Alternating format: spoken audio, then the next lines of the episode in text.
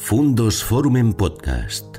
Historias y personajes que nos ayudan a comprender el mundo. ¿Qué tal amigos? ¿Cómo están? Bienvenidos a un nuevo encuentro en nuestro canal Fundos Forum, en este ciclo de encrucijadas en que nos esforzamos por encontrar personajes de Castilla y León que son capaces de descifrar algunas de las grandes encrucijadas de nuestro tiempo. Y una de ellas es, sin duda alguna, la encrucijada cultural. Y buscando, hemos encontrado nada menos que en el Museo del Prado a un leonés, a un periodista que desde hace varios años se ocupa de la responsabilidad de la comunicación de la principal pinacoteca de España y puede que entre las dos o tres más importantes del mundo. Hoy nos acompaña aquí en el Museo del Prado, en su casa, Carlos Segoceda. Hola, Carlos. ¿Qué tal, Ignacio? ¿Cómo estás? Encantado de saludar al buen amigo, al compañero de toda la vida de Antena 3 Televisión, canal del que fue corresponsal en Bruselas. Carlos es miembro también de la Asociación de Periodistas Europeos, pero ha sido responsable de comunicación, por ejemplo, de Coca-Cola, entre otras muchas actividades, un periodista económico, fundador de Expansión, autor de tres libros, uno de ellos sobre la felicidad, y probablemente una de las felicidades mayores que para un periodista puede haber es comunicar un objeto, un producto informativo de la importancia del Museo del Prado, ¿no, Carlos? Vamos a ver, la comunicación va de establecer eh, vínculos emocionales, ¿no? Y al final, cuando uno maneja una marca o tiene la responsabilidad de manejar una marca, lo que desea es que su marca sea muy, conocida por aumentar eh, el impacto de los mensajes que lanza y la aspiración es que sea muy querida. Y ambas circunstancias coinciden en el Museo del Prado, no por, no por mí, por supuesto, sino porque el Prado es y representa como dice el presidente del patronato, Javier Solana, pues una forma de ser español. Y el Prado es algo que está en el alma de todos los españoles, no por lo que hayamos hecho quienes hoy estamos aquí, sino porque es un poco el, el espejo y el resumen de lo que este país eh, ha sido y su evolución. Y aparte de todo esto, es una maravilla estética que nos permite disfrutar. Esa condición identitaria del Museo del Prado, que tú has experimentado muy bien, por ejemplo, durante la organización de la cumbre de mandatarios de la OTAN este año en España, puede que sea, por ejemplo, lo que le llevó al presidente de los Estados Unidos, Joe Biden, a confesar que cuando él venía a España tenía miedo de que no toda su gente regresara, porque temía que alguno se pudiera quedar aquí. Aquí que se sepa no se ha quedado nadie, lo que sí te puedo decir es que disfrutó mucho, que vino con sus nietas, que lo cual también te da una dimensión humana y como a veces cuando se habla de la alta política, que por supuesto existe, en este, en este salón fue donde se celebró la, la cena de los líderes de, de, la OTAN y del mundo libre, por decirlo así. Por cierto, en este mismo salón se celebró tres años atrás la cena de la ONG del Padre Ángel, porque el Museo del Prado acoge a todo y a todos en los sitios que corresponde. Pues en ese momento yo creo que, la, vinculación de los españoles con el Prado creció un par de grados. Y aquí hay que, de, las, de los últimos años o últimos tiempos en el Prado, este evento nos gustó mucho internamente que fuera, que saliera también y que el Partido Popular felicitara al gobierno por el éxito de la, de la cumbre, porque eso es el territorio en el que el Museo del Prado está bien. El Prado no tiene colores políticos, el Prado es de los españoles, es una parte de España, es la esencia de España, una manera de ser español, y le encanta eh, devolver a los españoles en una, en una cita tan importante todo ese cariño en, grandiosidad. O sea, cuando, cuando esos días quienes trabajábamos aquí recibíamos mensajes de oh, qué bien, qué bonito, da gusto, eh, la respuesta siempre era la misma, esto es vuestro esto es de todos, este, esto es tuyo, es mío, es de todos los que están viendo esto, es lo que al Prado le gusta decir, es la línea eh, maestra de la comunicación. Esto no, no es solo es el arte, no es una acumulación de obras magníficas y únicas, es un compendio de lo que nos gustaría ser y cómo nos gustaría eh, proyectarnos hacia el exterior. Y eso en la cumbre se consiguió merced al, al trabajo de muchos, de todos, las administraciones locales, autonómicas, el gobierno central, y la verdad es que es una ocasión histórica que recordaremos todos durante mucho tiempo. A veces uno se ve mejor cuando se mira a través de los ojos ajenos, de los ojos extranjeros en este caso. ¿Qué pudiste ver, Carlos, de lo que veían los mandatarios y sus equipos, cómo reaccionaban, qué anécdotas atesoras en ese sentido? Pues bueno, de todo, de todo tipo y condición. Uno, en los previos, pues claro, esto, esto lo que se vio fue una tarde, pero hubo pues prácticamente tres meses eh, de trabajo, no sé si diario, pero casi, casi diario. Uno ve las sutilezas del protocolo, o sea, uno de los grandes eh, desafíos que tuvo, que esto le correspondió al área de Moncloa, lógicamente, es cómo organizar una mesa, ¿no? Como en, torno, bueno, primero, antes, que, antes de cómo organizar en torno a este tragaluz que tenemos aquí a la izquierda, es cuál era el mejor lugar para hacerlo. Y este no fue el primer lugar elegido, eligieron otro. Nosotros no, no, lo planteamos como condición porque no sería correcto verlo así, pero cuando se decide que el Prado tenga un papel protagonista, nosotros decimos, oye, encantados, eh, por España, adelante, vamos a por ello, pero nosotros, los protocolos de conservación no permiten hacer almuerzos en, lugares con, con, cuadros, porque los protocolos de conservación son muy, son muy estrictos. Entonces eso genera un primer momento de, pero ¿cómo es esto posible? Porque la gente tampoco tiene que conocer los detalles de cada casa.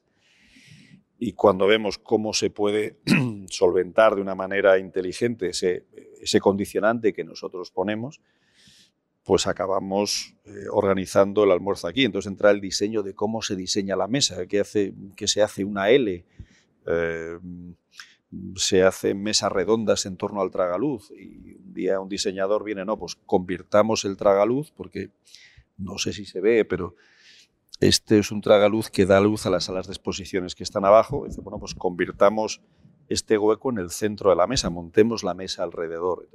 Qué buena idea. Y cuando alguien da con esa solución, pues la siguiente es bueno, ¿y cómo sentamos? La mesa tiene que ser cuadrada para que ningún lado prevalezca, pero ¿cómo hacemos? Pues en un sitio tendrá que estar presidente Sánchez y enfrente tendrá que estar Biden. Eh, entonces, ¿y la Unión Europea dónde la ponemos? todas estas sutilezas que acaba organizándose en torno a un protocolo en inglés excluyendo los países no miembros para que cada uno se siente donde corresponde, fueron de estas partes de qué importante es el protocolo, o sea, qué importantes son los pequeños detalles para que todo el mundo se sienta en casa. En paralelo, algo que tampoco se vio, había un programa, un programa diseñado con bastante, eh, pues como se diseñan las cumbres, pues con un planning de horas de llegada, entradas. Y en el primer, la primera aproximación se hizo un diseño basado simplemente en la seguridad.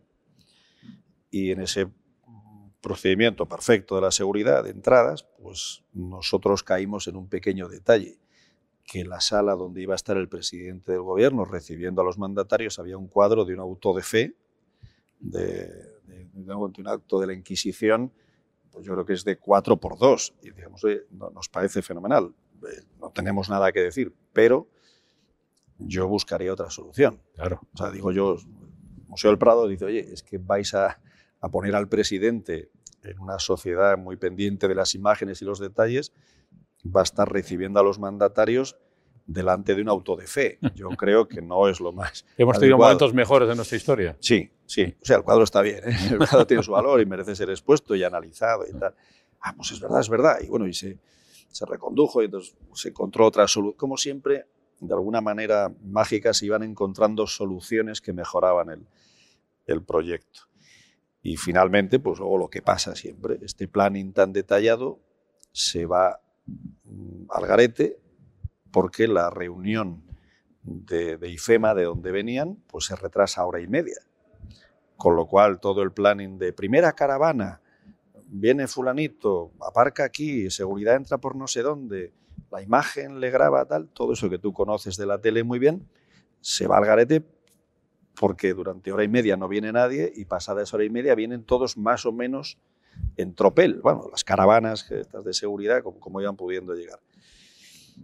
Y en esto, que es un poco el tópico del español, de alguna manera el sistema se reorganiza y lo que iba a ser una cosa muy, muy protocolaria, muy estabilizada, muy casi como un minué con sus pasos, se convierte en un bueno, en algo mucho más cordial y de, bueno, pues vale, pues que la gente entre por aquí, que, que esperen todos juntos y ya el presidente los va recibiendo uno a uno, en vez de hacer el pasillo, el paseillo, pues ya un poco ahí al tropel. Entonces en la escalera estaban Boris Johnson, Biden, las nietas, pero salió todo muy bien y esto es lo importante también recordar, porque había una sensación de, de unidad o de satisfacción o, los acuerdos políticos que se habían cerrado en IFEMA hacían que esto fuera una celebración. Y todo ese aire de naturalidad, cordialidad, cercanía se trasladó en esas, en esas imágenes. Y luego el, contrapunto ideal de, de, una orquesta, la orquesta de Kiev, pues, pues fue una maravilla. Y, todo este proceso, pues hombre, luego una anécdota ya de las entretelas, pues que, me pasó a mí en primera persona porque me llamaron eh, en la zona donde estaban las delegaciones porque el, primer ministro turco Erdogan viaja con un nutricionista, con un médico y con un probador de su comida, que me pareció como propio de, de otras épocas ah, anteriores, medievales. Entonces eh, se quejaban porque les habían echado de la cocina el servicio secreto americano y bueno, de estos líos y había alguien un poco subido de tono ahí. Entonces yo fui a hablar con él y vamos, a, vamos a aclararlo. Y, llamamos, o llamé, oye, localizarme al jefe de, de seguridad del evento, un policía estupendo, con un inglés magnífico, le puso en su sitio, usted no, uno por delegación, ya hay uno dentro. Bueno, estas cosas un poco, todo el mundo mirando, pero cómo España supo eh, manejar desde lo grande hasta, la, hasta el amago de bronca tabernaria que se montaba porque no sé qué incidente menor había pasado, fue una, una maravilla y una, una delicia. Luego, pues, ver a José Andrés, ver a, todo el mundo colaborando fue, fue una maravilla, ver a Solana recibiendo a los líderes eh, a pie de coche, que le decía, hombre, Javier. fue, todo, fue todo magnífico. Y fíjate que además tú lo has vivido en primera persona, pero puedes dar testimonio de la importancia del evento y de su organización, porque en Bruselas habrás asistido a otras cumbres de la OTAN y conocemos lo relevante de la cumbre de Madrid en plena guerra en Europa, una parte de Europa. Hombre, yo creo que esta, esta cumbre ha tenido grandes fotos, pero ha tenido un gran contenido y como suele pasar en las negociaciones, y la gente está acostumbrada, cuando hay un enemigo común, todo es mucho más fácil. Cuando hay alguien que se sitúa en una posición tan extrema, tan agresiva, tan contra la convivencia internacional y contra los derechos humanos como es Putin, es fácil que todos se unan. Entonces, e, esa, esa idea de, de, unidad, cada uno en sus intereses y en la dimensión de sus posibilidades, fue lo que hizo que esto funcionara tan bien. Y luego en el plano de, las, de los momentos eh, anecdóticos o de las fotos, pues hombre, uno recuerda eh, al pobre Draghi recibiendo la llamada de que el gobierno se había roto. O recuerdo al primer ministro holandés más discreto metido en una sala hablando Dios sabe de qué, porque yo, siempre yo pasaba por ahí y lo veía muy enfrascado en su momento. O a Boris Johnson eh, como un gran disfrutador del arte. De hecho, él cuando sube por la escalera, él hace un gesto. muchas fotos han salido del viendo a Rubens y viendo un Tiziano, el, Carlos V. Y, él cuando sube por la escalera, que no era la escalera originaria, como hemos dicho, es la escalera por la que al final todo el mundo entra, en el tumulto, es el, el único al que yo veo que hace, hombre, como ese gesto tan, hombre, pero si está ahí, lo conozco y tal. Y creo que Boris Johnson que políticamente podemos cuestionarle más cosas del punto de vista de la cultura clásica, se nota quién, quién lo ha disfrutado, quién lo ha conocido y quién quiere conocer más y quién está un poco en el momento actuación. ¿no? Había algunos que estaban en momento actuación y otros más en momento disfrutar. Y Boris Johnson, naturalidad no, les, no le falta. Hemos tenido un leonés, por tanto, en un momento de encrucijada relevante en España y en Europa, con un papel protagónico, pero lo tenemos también en el día a día mm. de la institución cultural, que acaba de cumplir 200 años, pero que también es producto de la herencia de las pinacotecas que son capaces de crear los reyes desde Felipe II en adelante. Este es el gran contenedor, por ejemplo, de Velázquez. Em, estamos en un lugar, además, donde radicó el Palacio del Retiro que construyó para sí el conde duque de Olivares y para el propio rey Felipe IV. Carlos, eh, este museo es singular por muchas cosas, pero también por su historia. ¿Tú crees que, al igual que, por ejemplo, le pasa a León, que es una historia de reconciliación con los reyes en, Castilla, El Museo del Prado también es un punto de encuentro nacional de España, de reconciliación de españoles. Hombre, yo, yo creo que sí. O sea, yo, vamos a ver, yo, yo, creo que sí. Yo soy un recién llegado a una institución de 203 años. Yo llevo cuatro, o sea que soy el último de la fila. ¿no? Pero sí es verdad que eh, el Prado tiene una característica que en 1868, con la Revolución Gloriosa, como tú has dicho muy bien, el origen de la colección es la colección real, por eso la colección, cuando hablamos de la colección de, las obras, es una colección que responde al gusto de los reyes, no, es una colección hecha por, por, marchantes o una colección hecha por, por académicos que digo, oiga, quiero tener uno de cada para tener todas las etapas y todos los estilos. No, no, aquí eh, esto lo he aprendido yo de la gente que sabe mucho, pues del director y los conservadores y tal. Eh, entre la escuela del dibujo y la escuela del color, pues la familia real tira por la escuela del color, que es Tiziano, los venecianos, Rubens y acabas en Velázquez y luego continúa. Y entonces de eso tenemos más y mejor que nadie, pero tenemos algunas lagunas. Pues de Rembrandt eh, tenemos eh, una obra, de, de, Vermeer no tenemos ninguna. O sea, de, que si fuéramos ahora a empezar, pues nos gustaría ir completando. Pero tenemos una colección magnífica que en el año 1868 en La Gloriosa pasa de ser colección real a ser patrimonio nacional, ya no es de la corona, es de todos los, españoles. Hay que decir que a la muerte de Fernando VII, Isabel II eh, impide que la colección se divida porque le compra la parte de su hermana, y ahora no, querría decir un disparate, pero está tasado y se la compra porque la herencia de Fernando VII pues divide entre las hijas y entonces ella la compra para que no se rompa. Luego este museo le debe mucho a, a Isabel, a Isabel II, pero en el 68 pasa a ser patrimonio de todos los españoles. Y en esa condición se ve claramente reforzada en la época, en la funesta guerra civil, porque ahí todos, todos, los dos bandos entienden que, que el alma de España está residenciada donde está, en el Museo del Prado, de alguna manera. Esto es difícil luego de atesorar o de ahormar una frase así en, televisión en pocas palabras, pero eh, cuando se decía aquello del Joazaña, ¿no? el Prado es más importante que la monarquía o la república, mm, queriendo decir que, que España está aquí más que en la forma de gobierno que los españoles tenemos una monarquía constitucional estupenda y, aquí estamos muy bien, pero podía haber sido otra o podrá ser otra dentro de 200 años, quién sabe. Pero que el Prado tiene ese momento de, unir a todos. Y de hecho hay dos teorías sobre cuando los cuadros salen del, museo. Hay, una situación milagrosa, vamos, lo que yo considero milagrosa, que es cómo es posible que cuando salen las obras maestras del Prado, camino primero de Valencia, luego de Barcelona, luego de la frontera, en todo ese periplo no se pierde ninguna. En un país atrasado, arrasado, con hambre, con necesidades, ni de las personas que lo llevaban, ni de las personas que lo protegían, ni de las personas por donde aquella comitiva pasaba, a nadie se le ocurrió coger, de que sea, no vamos a decir ninguno, y decir, venga, este me lo llevo, que esto lo vendo yo y mi familia será rica por los siglos de los siglos. E, eso eso se puede interpretar seguramente de otras maneras, pero a mí me, parece una prueba de cariño global y extendido.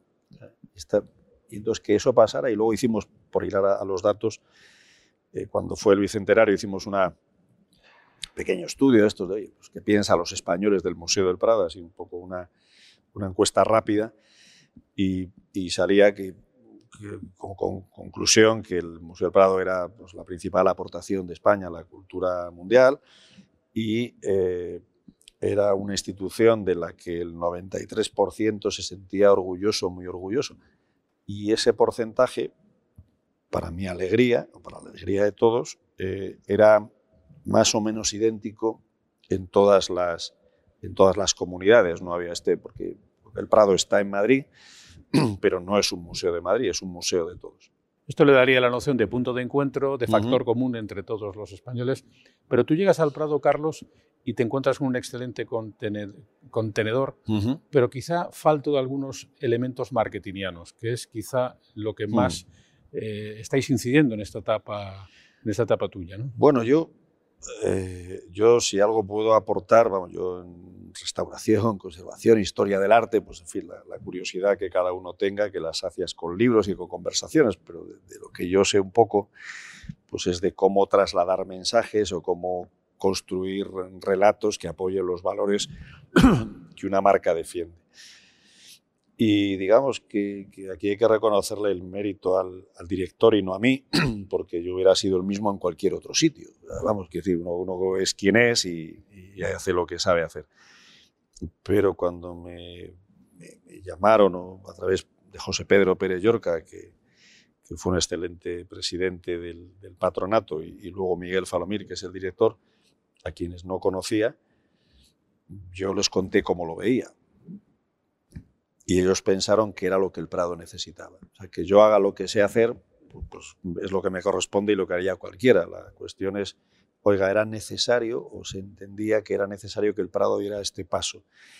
Porque desde el punto de vista de la filosofía de comunicación o de, o de relación con la sociedad, no hay mucha diferencia. Claro que la hay en lo que hace, pero entre una gran marca y un gran museo, o un museo es una gran marca. El Real Madrid, Coca-Cola, el Barcelona, mm, la Catedral de León, de Burgos, o el Musac, o el Museo del Prado, son marcas que tienen que construir o demostrar los valores que defienden a través de las acciones que promueven. Y la labor de la comunicación no es tanto hablar, porque hablar es explicar, la comunicación es hacer. Y el y en ese área, y cada vez más en el plano audiovisual, hay que hacer, eh, construir relatos o, contar historias que a la gente le interesen. Y si se sabe hacer, pues prácticamente todas, habrá alguna que a lo mejor no, todas se pueden articular en torno al legado del arte. Entonces, con el legado del arte hemos hecho, eh, pues desde eh, campañas del 8 de marzo, cogiendo una historia de una pintora que firmaba con un seudónimo masculino en el siglo XIX, que cuando que presentó ese cuadro firmado con Lamig, que era un tío suyo, ganó una medalla, que cuando se supo que era una mujer le retiraron la medalla. Entonces, con esa historia, si la contamos, hicimos un vídeo con, con, con mujeres del Prado que te contaban esta historia y la sacamos el 8 de marzo. O cuando fue la cumbre del clima, hicimos una reconstrucción de cómo los paisajes de cuadros muy conocidos cambiarían si el cambio climático sigue avanzando. Entonces, o el día que nevó, pues hicimos un vídeo para contar, hoy nieva en la calle, en el cuadro hay prados de, hay, hay, cuadros con nevada, perdón. Entonces, todo eso, esa manera de, comunicar, la, idea de que el buen paño en el arca se vende no es cierta. Tú, tú has trabajado mucho en la tele y en la radio y, esto te aplica para los cantantes, para las películas, para los libros y por supuesto para los museos. Y los museos tienen que hacer cosas. Eh, ¿Cuál es el límite? ¿no? Y ahí siempre es un juego de equilibrios, hasta dónde llevas la actividad. Y nosotros pensamos que el límite está en, no traicionar tus valores de identidad. nosotros, por citar un caso, una agencia nos, en su día, cuando acababa Juego de Tronos, nos propuso una acción muy llamativa con el reclamo de esto va a ser noticia en todo el mundo. Y la historia era más o menos que colgáramos un cuadro de la reina Cersei y que una gente lo robara. Bueno, un relato, bueno, hacer un... Estaba bien pensado, era, era original, era llamativo y era oportuno. Y nosotros les dijimos que no. ¿Y por qué dijisteis que no? Si os gusta mucho hacer cosas. Y, hombre, pues porque nosotros, una de nuestras eh, señas de identidad es que todo lo que tenemos aquí es valioso, original, único y repetible. Entonces, si yo junto a eso le pongo un cartel, un cuadro de la reina Cersei, les estoy insultando. Y ellos lo entendieron y no lo hicimos. Y, Oye, pues perdiste una oportunidad. Y yo, no, mira, gane una oportunidad de estarme callado, que también en comunicación también funciona. Tú tienes la, el gran privilegio, pienso yo, de haber sido el responsable de comunicar dos productos como la Coca-Cola, y el Museo del Prado, que ambos forman parte del ocio de Mm. la gente. Sí. Em, de salida de la pandemia, Carlos, creo que el Prado eh, inició una actividad consistente en acercar los cuadros a la gente en la medida en que, como había menos posibilidad de venir, eh, pues unos Sí. cuantos cuadros se pusieron a disposición. Ese fue un proyecto excelente. Yo de estos, por lo que yo recordaré mi etapa aquí, es por eso que fue una, una idea del, del director. O sea, además, eh, la anécdota es, bueno, no, no la voy a contar porque igual luego se cabrea, pero teníamos una situación muy complicada porque Museo medio cerrado, cerrado. Ujú. hombre, y 550 personas en plantilla, vigilantes, turnos que organizar, no era sencillo, la vida no era, no era sencilla para nadie, ni para los Sí. medios, ni para los museos tampoco y tal. Y en un momento así de, de que hablábamos mucho por teléfono, pues, pues me llama, habíamos hablado por la tarde y me llama luego a las 9. Y yo digo, "Pues, ¿qué pasará? Y digo, esto no, digo, esto será para algún lío, esto, ¿qué pasa? Tal. Y dice, ya sé lo que vamos a hacer.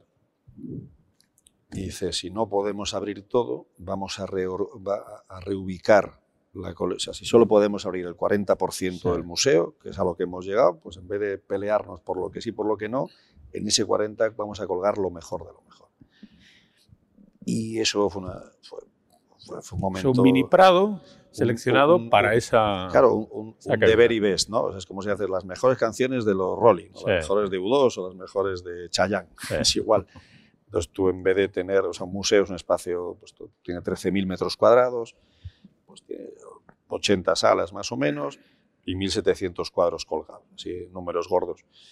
Y de repente, pues tú, porque no tienes plantilla, porque no puedes abrir salas, porque no puedes abrir todos los accesos, ti- tienes que organizar un flujo de visitantes que entre por un lado y salga por otro para que no se crucen.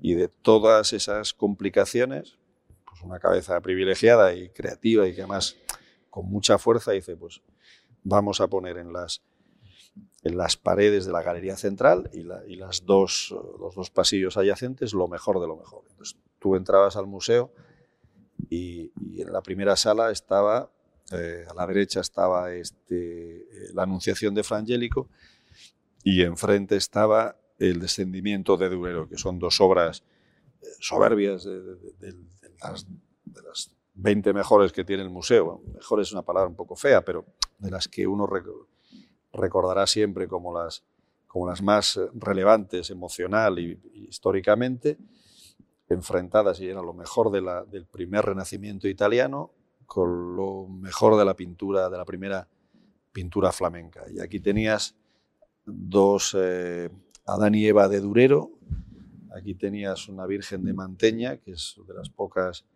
eh, imágenes que hay del, del cadáver de la Virgen y sobre todo el estudio de la perspectiva y tal. Y eh, aquí tenías otro de Mesina, de Cristo sostenido por un ángel. Entonces tú en esa sala, pues que tendría 5 por 5, tenías ocho cuadros que te valen un museo. O sea, esa- ese, espacio era un museo en cualquier ciudad del mundo. y así ibas continuando. Y dices, pues esto quiere decir que cuando tienes vocación, cuando tienes material y cuando tienes voluntad, se pueden hacer grandes cosas, incluso los momentos más, más difíciles. Y fuimos el primer gran museo del mundo que reabrió sus puertas. Esto fue, nosotros cerramos el 12 de marzo y esto se inauguró el 6 de junio. Caray. Que el día antes de abrir, el 6 de junio se, se inauguró para el, para el público en general, el día 5 hicimos una apertura limitada, muy bueno, reservada para unas 200 personas de colectivos que habían estado implicados en, en la lucha contra el COVID, pues, policías, sanitarios, ambulancias, médicos, y fue muy emocionante también, y yo pues, o sea, me emocioné de verdad entonces porque estaba, estuvo ahí Javier Solana, que había estado enfermo de COVID bastante, bastante pachuchete, Ujú. está hecho un roble, pero eh, justo el 12 del día que cerramos ese día, él estuvo aquí y de aquí se fue a casa y de casa fue al hospital y estuvo pues, 45 días así en el hospital y, y tocado y lo pasamos mal. Y entonces ese día verlo allí, o sea, fue de esos momentos bonitos.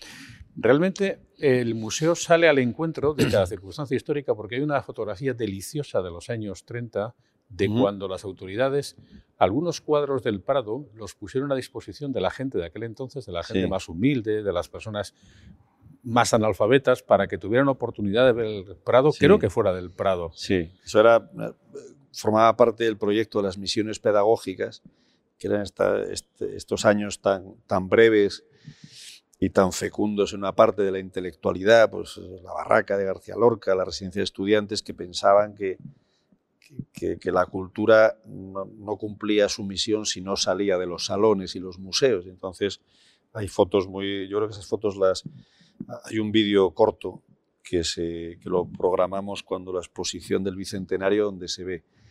Y nosotros, eh, hombre, a mucha distancia, de, mucho más sencillo hacerlo ahora, hacemos dos tipos de proyecto. Uno es eh, eh, el Prado en las calles, donde réplicas de, los cuadros principales se colocan en las, en las, ciudades.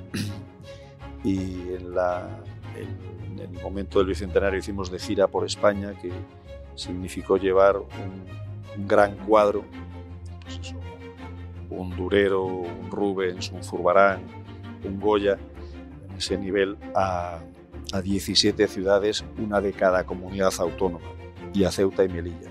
nunca en Ceuta y Melilla habían tenido allí un cuadro del, del, museo y se llevó, y aquello fue también de esos momentos emocionantes donde ves que en Melilla eh, los escaparates de la calle comercial habían hecho una iniciativa de decora tu, eh, tu escaparate con, la inspiración del Museo del Prado. Y dice, bueno, pues eso ¿Eso qué quiere decir? Pues que el Prado está cerca de, las cosas que pasa y de las gentes que, viven allá donde vivan. En cada encrucijada y en cada, en cada momento histórico no es fácil encontrar un currículum como el de Carlos Chagoceda si analizamos eh, la cantidad de distintos retos profesionales que ha tenido, no solamente en la subdirección de Antena 3 Noticias o en la corresponsalía en Bruselas o en la jefatura de Economía, eh, habiendo creado la marca para el grupo Azmira, digo Coca-Cola, digo el Museo del Prado, pero a su vez este leones es autor de tres libros y uno de ellos sobre la felicidad. Y quiero que en este tramo final de nuestro encuentro estupendo aquí, en los Jerónimos en el Prado, Carlos nos hable de la felicidad, porque la felicidad puede ser ver un, cuadro del Prado, tomarnos un sobo de la chispa de la vida, pero yo creo que la felicidad, según Chaguacede, según las normas que son tres o cuatro de la felicidad que, he visto que das, no va por ahí. ¿Qué hay que ser para ser feliz? Fíjate qué pregunta te hago. Pues mira, el secreto de la felicidad es querer y ser querido, lo cual es fácil de decir y difícil de conseguir. Pero digamos que si vas un paso más allá, eh, quiere decir que tienes que tener una voluntad de serlo. O sea, para querer a alguien tienes que querer querer. Si nos ponemos ya casi kantianos, ¿no? Tienes que tener la voluntad de, querer a alguien, de admirar a alguien y algo. Y luego en el otro lado, eh, ser, ser merecedor del cariño de los demás. Y luego, sobre las necesidades más básicas, pues hombre, si, estás luchando por la supervivencia, es difícil plantearte el reto de la felicidad, pero una vez cubiertas las necesidades mínimas, y eso te lo dicen los estudios y las encuestas, a partir de un determinado nivel de renta, los, tener más dinero no te supone más felicidad. Digamos que el dinero, la curva hace así y hay un nivel que se estabiliza. ¿Por qué? Porque cuando tienes escasos recursos, en la medida que los vas aumentando, tus posibilidades, tu seguridad vital y tus posibilidades de ocio van creciendo. Pero a partir de un determinado momento eso no crece. De hecho, yo utilizaba mucho las charlas, cuando, daba, cuando hablaba de esto, lo tengo un poco olvidado, una portada del Marca que salía Cristiano Ronaldo diciendo no soy feliz.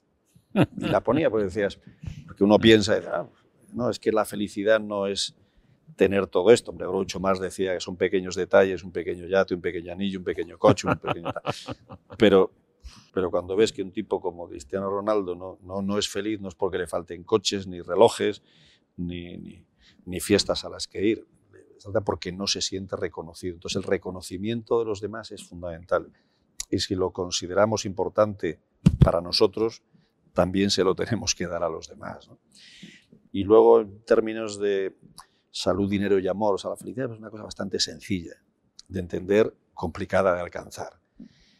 Y las, en este triángulo de salud, dinero y amor, pues los, es un triángulo escaleno de diferente longitud cada lado según la edad. O sea, los, los, que sean, estén por debajo de los 20, la salud no, no la consideran. Es, seguramente es más importante, eh, y aquí abriríamos un capítulo, el tener.